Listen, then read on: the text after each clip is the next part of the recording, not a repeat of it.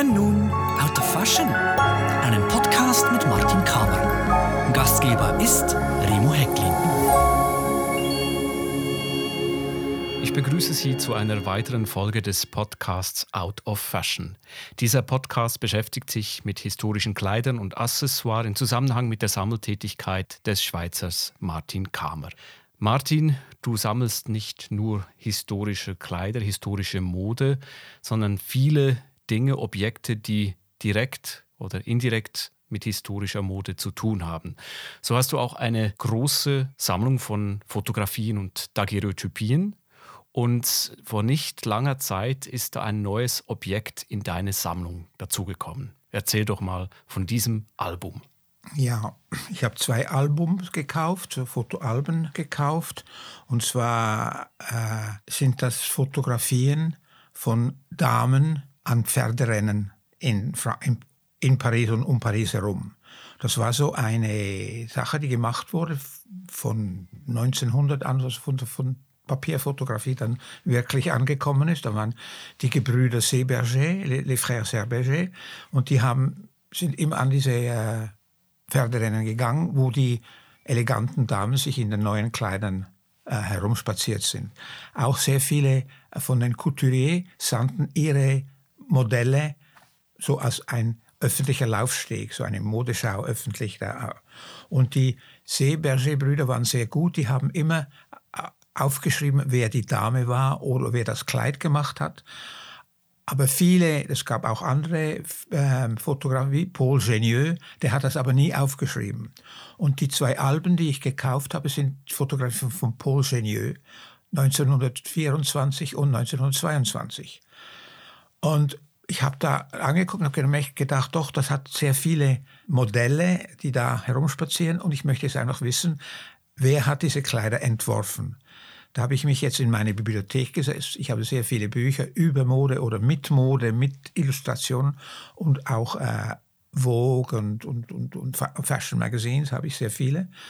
Da habe ich mich jetzt hingesetzt und angefangen zu recherchieren durchblättern und finden, ah, das könnte das sein, nein, das ist es nicht. Ja. Und so viele habe ich schon gefunden. Das ist ganz Das ist jedes Mal ein Glücksgefühl wahrscheinlich. Ja, das ist ein entdeckt. Erfolgsgefühl. Aha, jedes Mal. Ich habe äh, Pastou gefunden. Wie sind diese Alben überhaupt zu dir in die Schweiz gekommen? Sind die aus Paris? Nein, äh, ich habe eine Freundin in äh, New York und die ist Fotohändlerin und die ist im Januar an eine Buchmesse, in internationale Buchmesse in New York gegangen und hat mir dann ein Mail geschrieben mit Fotografien und hat gesagt, ein Händler aus Deutschland verkauft diese zwei Alben, aber die sind zu teuer für mich, ich, interessiere mich eigentlich nicht, aber das könnte dich interessieren. Und dann habe ich mich mit dem Händler in Verbindung gesetzt und wir haben einen Preis ausgemacht und das sind über 700 Fotografien drin. Dann habe ich ihn bezahlt und hat mir es dann aus Deutschland in die Schweiz geschickt.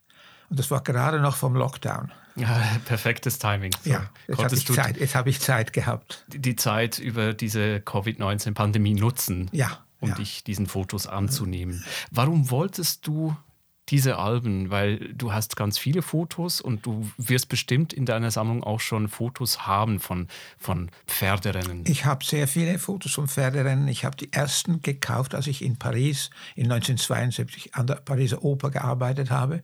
Habe ich äh, Streifzüge in die, im Quartier Latin gemacht und bin in die äh, Antiquariate gegangen und dort in einem Antiquariat hat es Stapel von diesen Fotografien gehabt. Und das waren die ersten, die ich gekauft habe. Und dann. Äh, und die, ziehst, die ziehst du jetzt auch bei im Zuge dieser Recherche? Ja, nein, die, die sind ja nicht angeschrieben. Ich habe ich hab leider keine ähm, Seberger Frère äh, Fotografien. Da war mal eine große Auktion in Paris, an der ich am Telefon mitbieten wollte. Da waren über ein Lot von 20.000, die wollte ich kaufen unbedingt. Aber die hatten mich vergessen, ich habe mich nicht angerufen. Aber ich habe schon, noch genügend. Aber ich habe auch, ich, das erste Album, das ich habe, ist ungefähr von 1902. Und das kommt aus dem Besitz von Bill Cunningham, dem, dem Straßenfotografen in New York. Der hatte das in, also er hat in Paris gelebt in den 50er Jahren und hat auch gesammelt und das ist dann in New York auf einer Auktion habe ich das gekauft. Und das ist sehr interessant. Man weiß nicht, wer, wer die Kleider gemacht hat. Es ist nicht angeschrieben, aber es hat Persönlichkeit. Das ist auch noch ein Forschungsricht, das ich machen muss. Wie stellen wir uns diese Alben vor? Jetzt äh, die Zuhörerinnen, die Zuhörer am anderen Ende der Leitung. Sind das Steckalben, wo die Nein, Fotos drin also sind oder Teil, sind die geklebt? Äh, zum Teil sind Steckalben, zum Teil sind es eingeklebt. Ich hatte ein großes Album, das war waren die Fotografien eingeklebt, die habe ich dann ähm, zur Papierrestauration gebracht und diese Fotografien sind dann abgelöst worden, weil sie, sie, hat, sie haben sich mit dem, dem, das Papier hat chemischen Schaden an die Fotos gemacht und da, da musste man die ablösen. Aber das ist, äh, stelle ich mir vor, nicht immer ein einfacher Entscheid, den du fällen musst, ob du jetzt äh, diese Fotos aus den Alben extrahierst oder drin lässt. Ja, das ist natürlich ein integraler. Es ist ein, ein, Eingriff. Es ist ein Eingriff. Es ist, ähm, denn das Objekt ist eine, ein, Zeit, ein Zeitzeuge den man ungefähr erhalten sollte. Und es gibt aber Möglichkeiten und erstaunlich gute Möglichkeiten, wie man Alben oder explizit auch Papier und, und Fotografien restaurieren kann. Ja. Und ja. da arbeitest du mit jemandem zusammen in der Schweiz. In der Schweiz, ja, das gibt die Frau von Matt in Stanz und die ist eine Zauberin, die kann alles, die ist ganz fantastisch. Und ich weiß jetzt noch nicht, das eine Album von den zwei, äh, das ich jetzt gekauft habe, 1922, ist in besserem Zustand als das 1924. 1924 sind die Fotografien aufgeklebt und sind so ein bisschen rumpelig geworden, ist nicht mehr flach. Und da weiß ich wirklich nicht, was ich machen soll. Das muss ich mir noch überlegen. Stehst du jetzt mit diesem Händler in Deutschland weiterhin in Kontakt? Hat er vielleicht noch mehr Dinge, er wird sich sicher, können? Wenn er was hat, wird er sich sicher melden. Ja. Was ist das Besondere an diesen Pferderennen? Du hast es einerseits schon gesagt, dass da auch Frauenmodelle oder die neuesten Kleider von diesen Couturier hingeschickt worden sind, um natürlich äh, das Neueste zu präsentieren. Also man ja. wusste sehr wohl, dass da auch Fotografen zugegen sind. Ja, das, das war bekannt. Und viele von diesen Alben sind dann von Leuten, die Stoffe hergestellt haben, gekauft worden und also die Fotografien gekauft worden und die Alben zusammengestellt.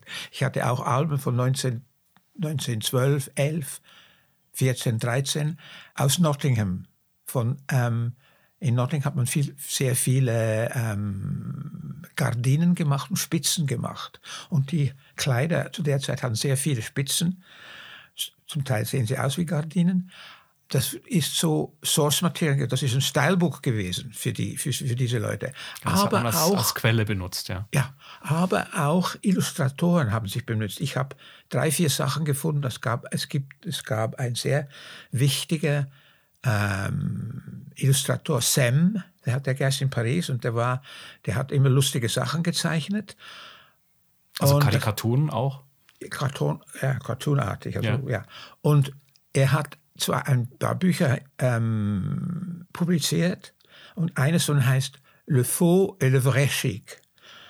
Und ich habe das angeguckt und plötzlich habe ich Zeichnung, habe ich gedacht, das kommt mir bekannt vor. Dann bin ich in meine anderen Fotografien gegangen und sehe da, er hat genau diese Frau gezeichnet. Also du hast jetzt quasi seine Fotovorlage und, und die und, Zeichnung, und, die Originalzeichnung oder nein, die, ein, ein, ein die, Druck? Die, die, Original, ich habe die Originalfoto und die Originalpublikation. Ich habe noch in einer anderen Publikation, in, in Journal des Dames hat es auch und in äh, La Mode Européenne hat es auch, habe ich gefunden, ah, das ist... Wie bringst du diese beiden Dinge zusammen? Wenn du jetzt sowas findest, dann hast du einerseits jetzt äh, die Foto und ja. die Illustration, die Publikation, die ausgehend von dieser Foto gemacht wurde. Wie führst du die, die beiden Dinge zusammen? Archivierst du das im Computer? Machst du da einen Querverweis? Ich mache, ich mache Fotografien oder Scans von diesen Sachen und dann mache ich eine, ein Album im Computer. Oder ich habe es dann auch benutzt an, eine, an einem Vortrag. Zeige ich dann das und das ist jetzt das und so. Das freut mich, das ist sehr interessant, das zu machen. Ich weiß, du hast mir mal erzählt, dass du auch historische Fotos als Ausgangsmaterial benutzt, um dann in Verbindung zu bringen mit historischen Kleidern, die in deiner Sammlung sind. Ja.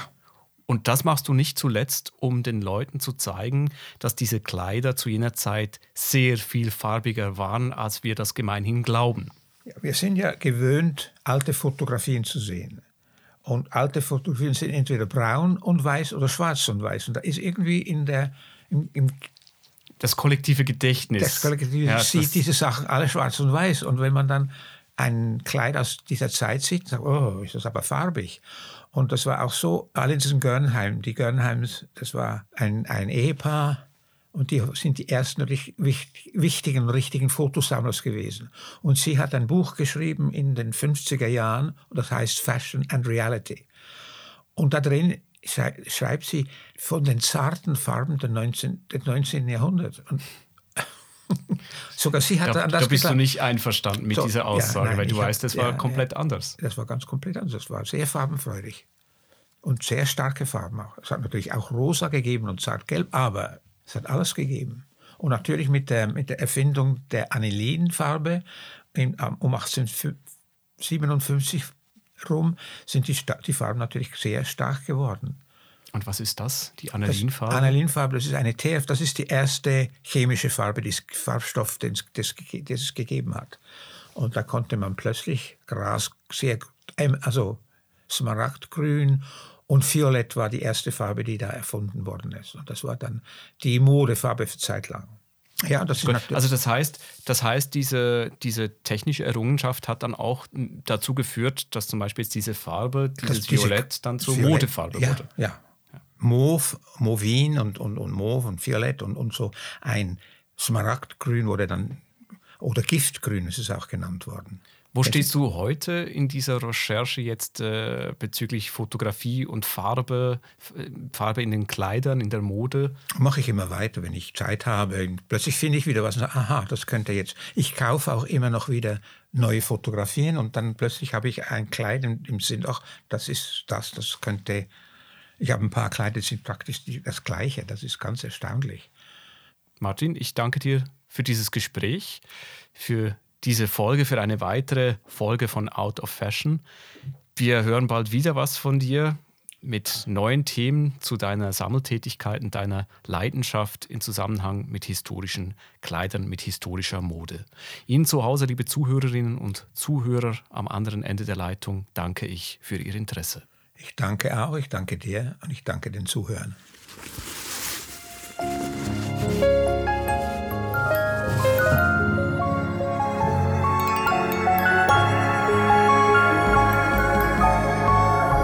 War Out of Fashion